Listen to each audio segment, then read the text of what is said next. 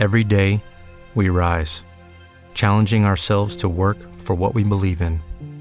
At U.S. Border Patrol, protecting our borders is more than a job, it's a calling. Agents answer the call, working together to keep our country and communities safe. If you're ready for a new mission, join U.S. Border Patrol and go beyond. Learn more at cbp.gov/careers.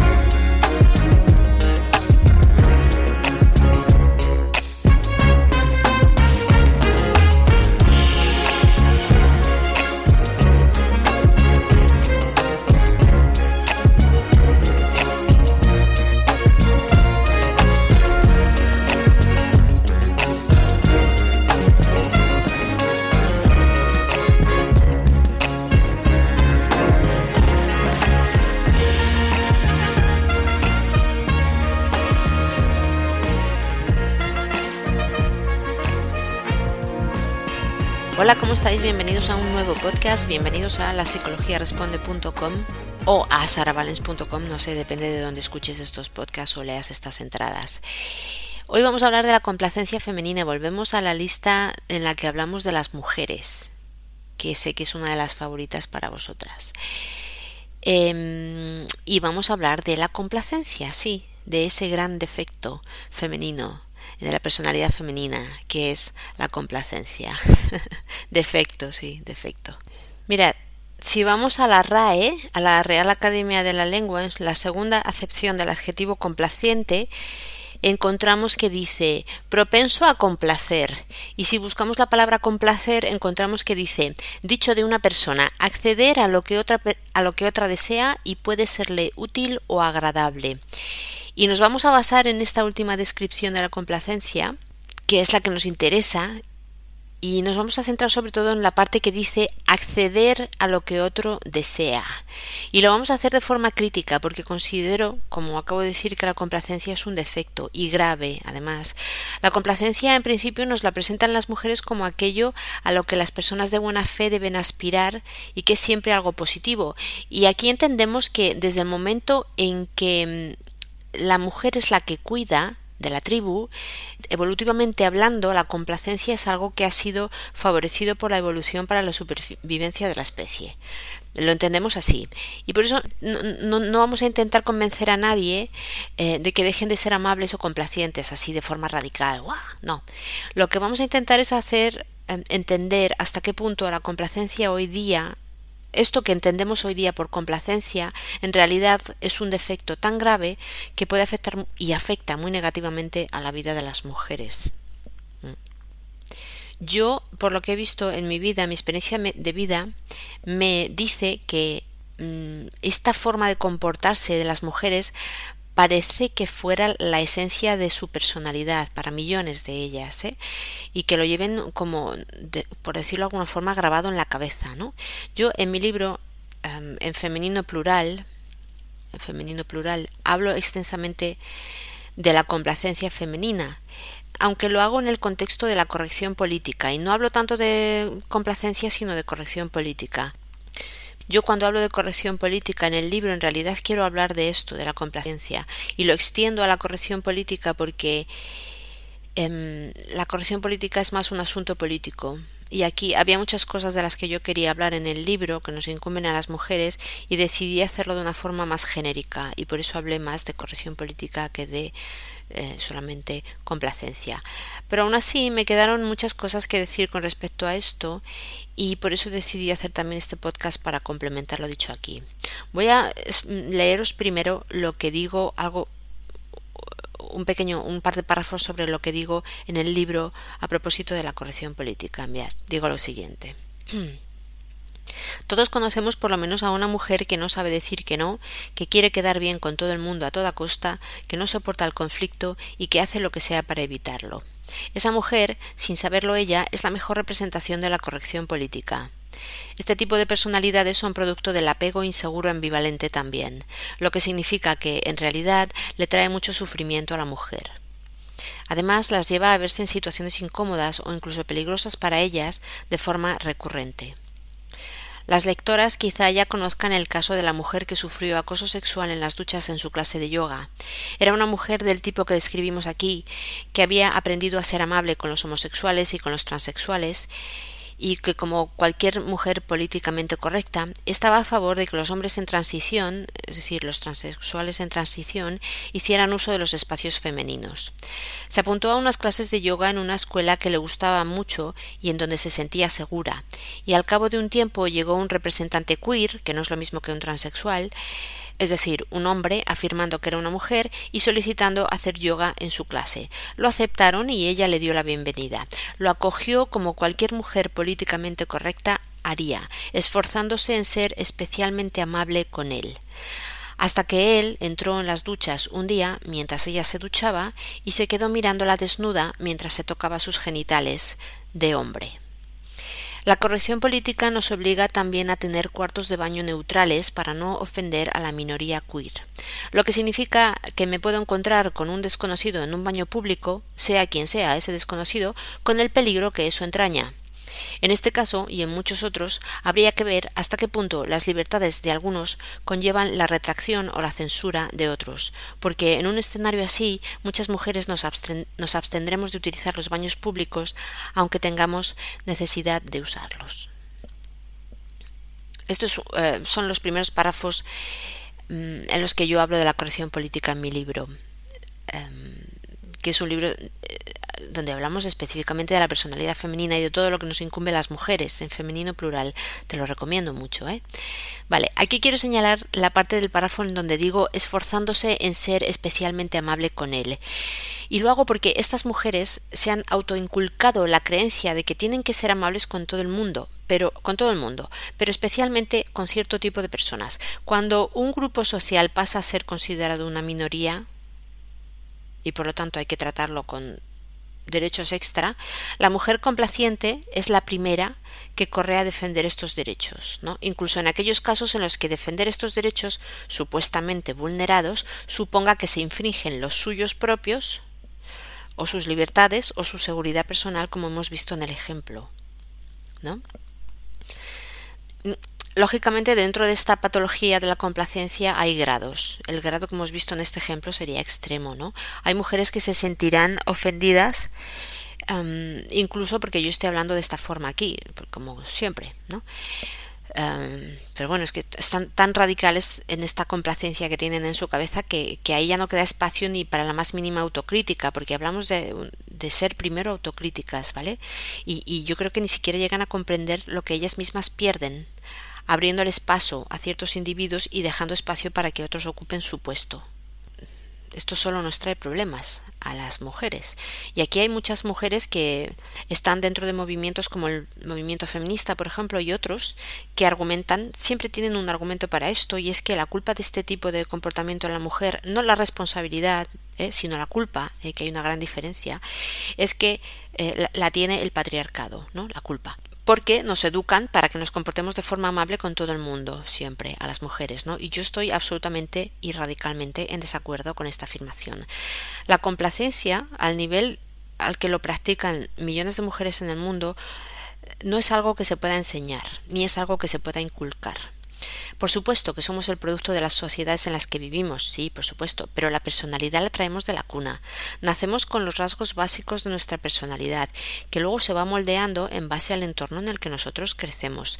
Ambas circunstancias tienen peso en nuestra personalidad pero ambas, no solamente una de ellas, y esto es algo de lo que se olvidan aquellas mujeres que argumentan con que solo el entorno tiene influencia sobre nosotras y que hemos sido influidas hasta ese punto por el patriarcado, ¿no? Entonces yo creo que se están engañando a sí mismas con estos argumentos. Es más, aunque la complacencia sea un, un rasgo con el que nacemos, cuando se acaba convirtiendo en una patología como lo es hoy día, ya no hablamos de un rasgo de personalidad, hablamos de un trastorno de apego. Eh, en este caso mm, es un trastorno de apego inseguro ambivalente, como acabo de explicar en el párrafo que acabo de, de leer ¿no? en mi libro, de mi libro. Es decir, lo que vengo a decir es que hay una influencia del entorno que hace que la mujer acabe comportándose de esa forma. Sí, hay una influencia, pero no tiene tanto que ver con un patriarcado que nos quiera sumisas, um, sino que tiene más que ver con un trastorno de apego, es decir, un trastorno psicológico que se ha generado en el entorno familiar de esa mujer en base a cómo ha sido tratada eh, desde su infancia y no solamente por el padre, sino sobre todo por la madre, que porque es en relación con la madre donde se genera el trastorno de apego. Así que aquí de patriarcado poco. ¿eh? Y, y, también se debe a unas fragilidades psicológicas con las que ya nacemos las mujeres, hay que decirlo todo, ¿vale? Y luego pues las mujeres no se, no se hacen cargo de esto, no, las mujeres normalmente no se hacen cargo de sus problemas psicológicos, aunque a vosotras os parezca que sí, pero no. Entonces llegan a la edad adulta de esta forma, con estas patologías, que ya no estamos hablando de complacencia, insisto, hablamos de un trastorno de apego. Entonces, mirad, los problemas psicológicos se arreglan con terapia, pero aquí hay una gran falta de autocrítica, de nuevo, eh, por lo que la mujer acaba por no terminar de arreglar nunca sus problemas. Entonces, si tú sigues echando balones fuera, echándole la culpa a quien sea, y no reconoces que aquí hay un problema y que el problema es tuyo, entonces no vas a poder arreglarlo nunca. Y como grupo, las mujeres nos haríamos mucho bien reconociendo que hay un rasgo femenino patológico con el que millones de ellas han nacido, primero que se llama complacencia y que luego por muy útil que haya sido a lo largo de la historia de la humanidad para sobrevivir y evolucionar, ha quedado obsoleto hace mucho tiempo porque se ha deformado y ya no es lo que debería ser. ¿Vale? Yo podría poneros muchos ejemplos. La vida está llena de ejemplos en los que observamos cómo las mujeres se ponen a sí mismas en situaciones de peligro o en situaciones incómodas o de desventaja, como acabamos de ver. Y, y lo duro aquí es que lo hacen siempre para agradar al otro. ¿Mm? Incluso en los casos en los que las mujeres reconocen que lo han hecho mal y que tenían que haber dicho que no, cuando dijeron que sí, siguen manteniendo la misma actitud de complacencia y es que luego terminan haciendo malabares para no salir perdiendo demasiado, para no perder demasiado el trueque, pero al mismo tiempo eh, necesitan que el interlocutor no las perciba nunca como siendo desagradecidas o malas personas. Entonces hacen realmente malabares. ¿eh? Es decir, aun cuando la mujer reconoce que no debería haber sido tan complaciente, sigue siendo complaciente. A veces apelan a la intervención de terceras personas. A veces se dan cuenta que ellas solas no pueden y apelan a la intervención de terceras personas para que otros hagan lo que ellas no son capaces de hacer. Entonces ellas vienen y te solicitan para que tú tomes cartas en el asunto y tomes las decisiones que ellas no son capaces de tomar. Es decir, dicho, dicho de otro modo, y voy a decirlo muy claramente, cargan la responsabilidad de su pusilanimidad sobre tus hombros. Entonces es como un hazte cargo tú que yo no puedo. Entonces, vale, de acuerdo, yo me hago cargo, pero tú tienes que cumplir con tu parte del, del, del, del trato, ¿no? Si me pides a mí que yo lo haga es porque quieres que se haga de esa forma, ¿no? Entonces, esto luego no ocurre así, porque si tú eres tan inocente como para picar en este truco y aceptas la responsabilidad de intervenir y hacer por ella lo que ella no se atreve a hacer, pues corres el riesgo de hacer el ridículo y acabas quedando tú como el malo de la película. Porque como digo, luego ellas no se hacen cargo de su parte del trato. ¿no? La mujer que padece la, la complacencia, esto es como una adicción. Y luego ella no se puede librar de esto, por más que diga que se encargue otro. ¿no? No se cura así esto.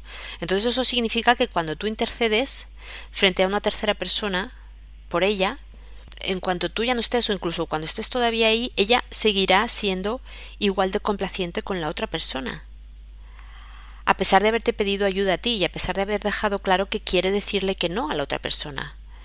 Pero tú en cuanto te des la vuelta ya le estará diciendo que sí, porque no se arregla de una forma tan fácil como diciendo que, que, se, que se ocupe otro, ¿no? Hay situaciones incluso en las que te van a utilizar como parapeto, ¿eh? Ellas te ponen a ti en medio y se envalentonan plantándole cara al interlocutor, diciéndole que no porque estás tú delante y porque se cree valiente en ese momento porque tú siente que tú estás ahí apoyándola, ¿no? Eh, porque cuando sienten que otras personas las apoyan, a veces se sienten capaces. Ahora, que sepas que cuando tú desaparezcas, va a agachar la cabeza y va a volver a estar a la orden del otro. Y volverá a ser complaciente en todo lo que le ordene. Porque de nuevo, no se arregla tan fácilmente. No es algo que se pueda arreglar sencillamente cargando la responsabilidad sobre los hombros de otro. ¿Mm? El problema grave aquí es que lo que prevalece para ellas, para estas mujeres, es que nadie piense mal de ellas. ¿Mm? Que nadie piense mal de ellas. Quedar bien con todos en toda circunstancia, porque no pueden soportar el rechazo, que es una de las características del trastorno de apego. No pueden soportar el rechazo. ¿Eh? Entonces, aquí, por más que lo entendamos, y yo de verdad que lo entiendo, y, lo estoy explicando como es, para que veáis que lo entiendo, yo tengo que actuar de la misma forma que actúo siempre ante cualquier otro problema femenino. Es decir, esta es tu responsabilidad y debes hacerte cargo tú. Si tienes un problema psicológico, deberías hacer terapia. ¿eh? En lugar de cargar el problema sobre los hombros de otros o dejar que las cosas se vayan arreglando solas porque las cosas no se arreglan solas. Es decir, estas mujeres a veces son capaces de pedir ayuda. Es verdad que a veces piden ayuda, lo estoy explicando, pero solo de cierta forma, porque solo entienden la ayuda de cierta forma. Te pueden pedir que intercedas, como digo aquí, pero no se les ocurriría hacer terapia, porque en la mayoría de los casos no entienden que este es un problema que se arregle con terapia. Eh, ellas reconocen que hay un problema, pero no parece que sean capaces de identificarlo y de hacerse cargo del problema. Entonces, claro, aquí hay otro problema, hay muchos problemas que nacen de este problema. Por ejemplo, que los problemas psicológicos, todo lo que es psiquismo, afecta a la cognición. La cognición es todo aquello que tiene que ver con el pensamiento, el pensamiento lógico, también el cálculo matemático, eh, la lógica en general y mm, la toma de decisiones también está vinculada a la cognición. Entonces, claro, si tienes un problema psicológico, tu cognición se verá afectada.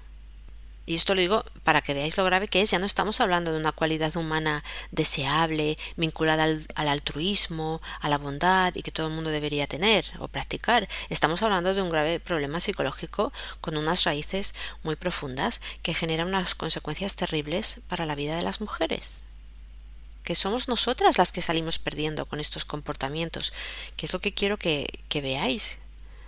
¿eh? Que yo no digo nada de esto, nada de lo que hago aquí lo hago para hacerte sentir mal, sino para que abras los ojos.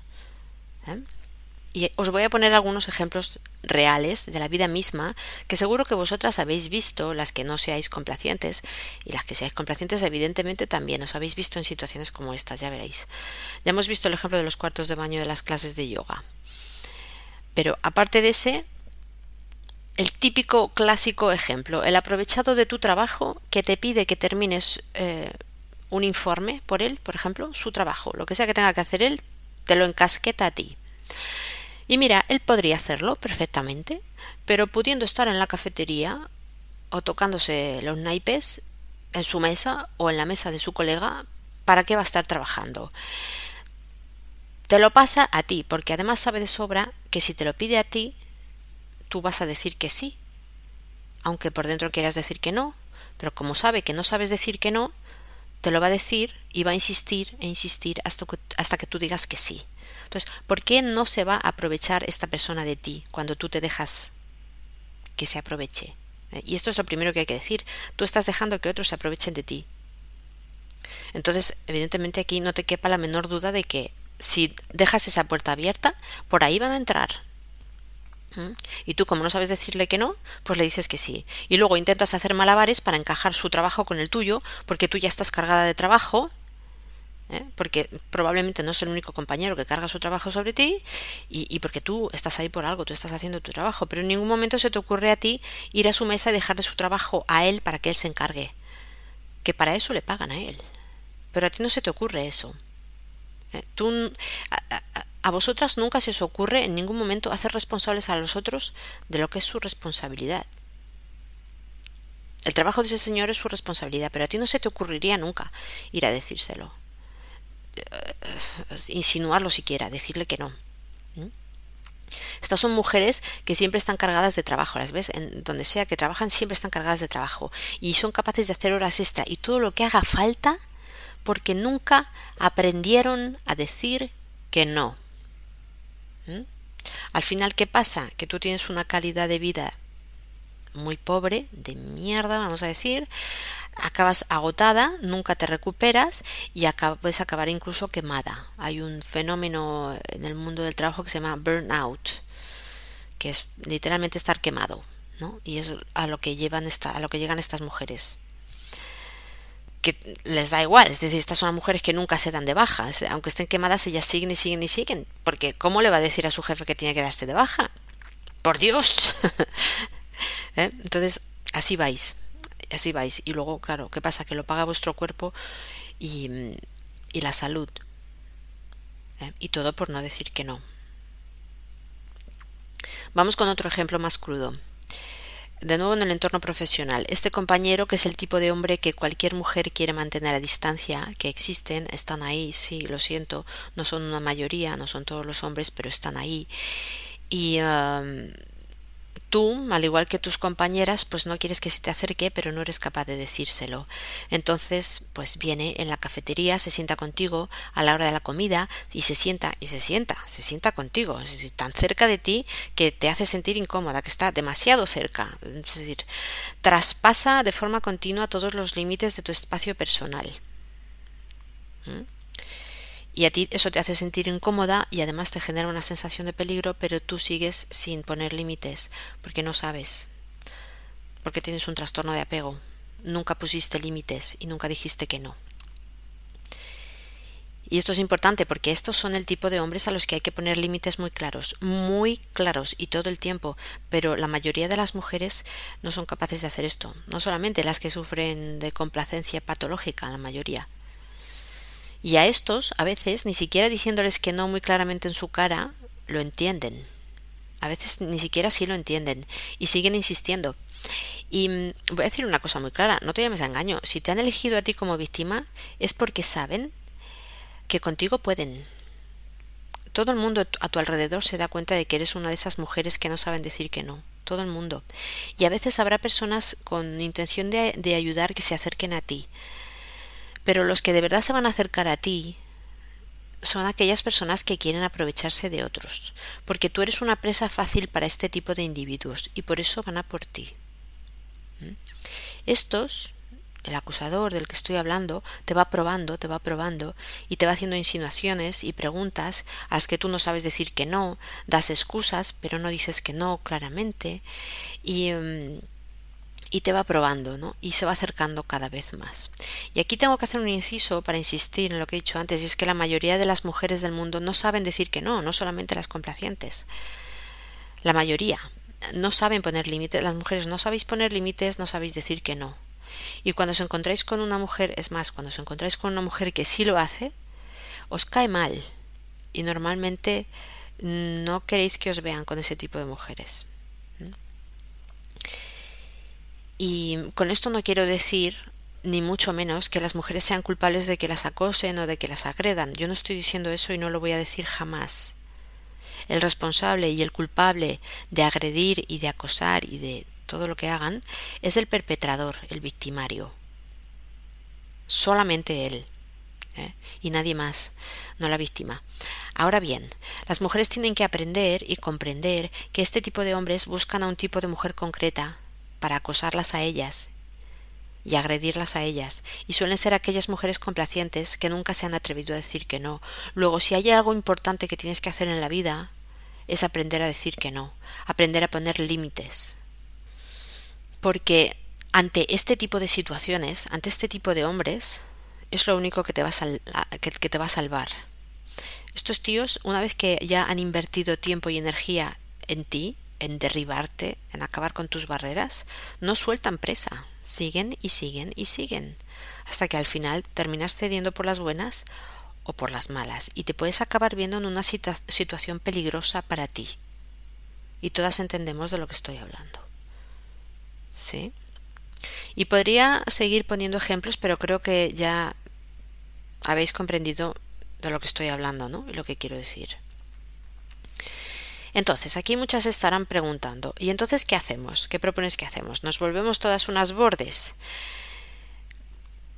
Ya casi os estoy viendo, casi, casi os oigo decirlo, ¿no? Porque la mayor preocupación realmente para estas mujeres es que alguien las incite a ser desagradables con otras personas, porque para ellas decir que no es ser desagradable, y no hay nada peor en la vida que verse en la disyuntiva de ser desagradable con otra persona antes muerta que ser desagradable. Y para mí, personalmente, como persona asistencial que soy, para mí es indigno comprobar hasta qué punto vosotras, las complacientes, estáis más preocupadas en no ser desagradables con un acosador que aprender a decir que no para evitar situaciones similares en el futuro. Y esto resume en pocas palabras lo que vengo diciendo en todo, en todo el podcast. Que estamos hablando de una patología muy grave que pone en peligro a la mujer. No es solamente un comportamiento al que nos haya inducido el patriarcado, que, que es estúpido siquiera decirlo. Lo estoy pronunciando y ya me está pareciendo estúpido. Tampoco es un sencillo problema de autoestima que se puede arreglar con unas pautas.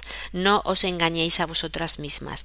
Y los psicólogos tampoco. Vamos a tomarnos las cosas en serio. ¿eh? Y vamos a decirles a las mujeres eh, lo que necesitan oír. Y vamos a darles la información que necesitan de verdad. El problema de verdad aquí con las mujeres, cuando intentas hacerles entender que son responsables de su comportamiento, es que muchas lo traducen, traducen responsabilidad a culpa.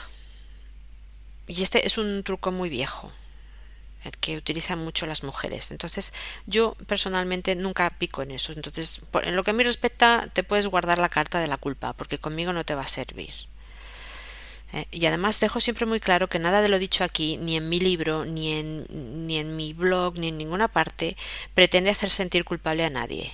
Entonces conmigo eso no te va a servir. Yo lo que pretendo es instilar en tu cabeza el mínimo de sentido de la responsabilidad que tú necesitas para andar por la vida, para no volver a ponerte a ti misma en situaciones de peligro, porque es por ti, Aquí no te estamos pidiendo que seas desagradable con nadie, pero sí te pedimos que aprendas a decir que no y a poner límites por tu propio bienestar.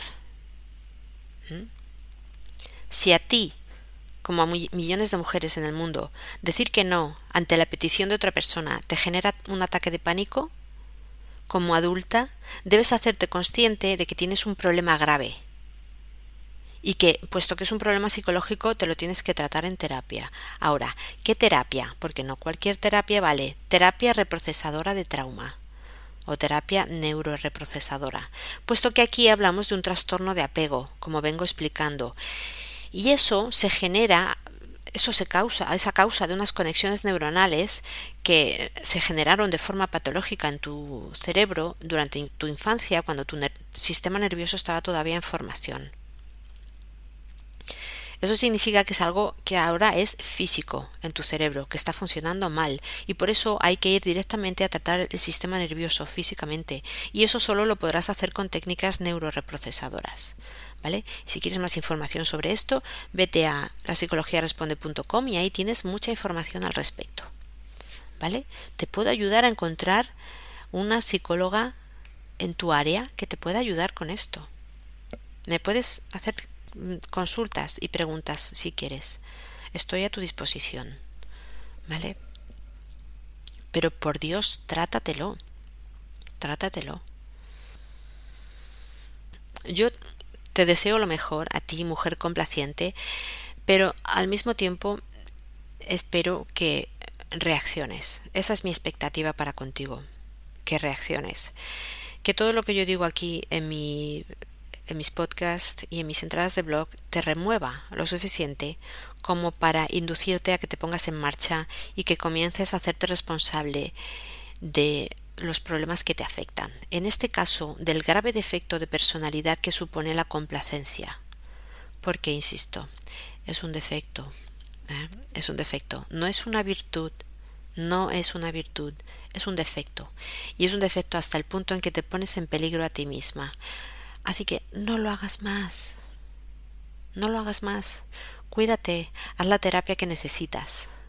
Y sal, sal de ahí.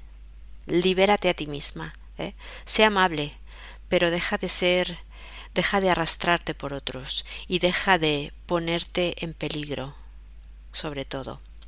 ¿Vale? Espero que me escuches de todo corazón. Espero que me escuches. En mi página web hay mucha información que te puede ayudar. En mi libro hay mucha información que te puede ayudar. En Femenino Plural de Sara Valens. Y en mis podcasts hay mucha información que te puede ayudar. Sígueme, sígueme y consúltame lo que quieras. ¿Vale? Estoy a tu disposición. ¿Vale? Pero sobre todo, sobre todo, haz terapia. Es lo mejor que te puedo recomendar en la vida, que hagas terapia. ¿Vale? Y nada más, nos quedamos aquí por hoy. Muchas gracias por la atención y espero de todo corazón que me escuches, que me escuches, ¿vale?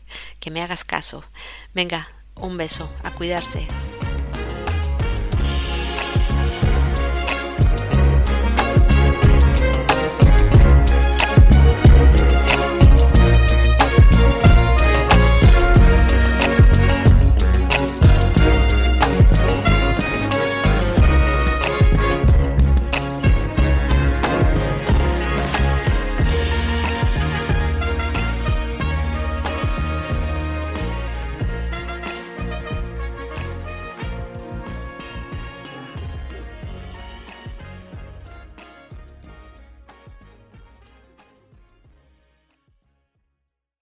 Dale más potencia tu primavera con The Home Depot. Obtén una potencia similar a la de la gasolina para podar, recortar y soplar con el sistema OnePlus de 18 voltios de Ryobi desde solo 89 dólares. Potencia para podar un tercio de un acre con una carga. Potencia para recortar el césped que dura hasta dos horas. Y fuerza de soplado de 110 millas por hora. Todo con una batería intercambiable. Llévate el sistema inalámbrico OnePlus de 18 voltios de Ryobi. Solo en The Home Depot. Haces más. Logras más.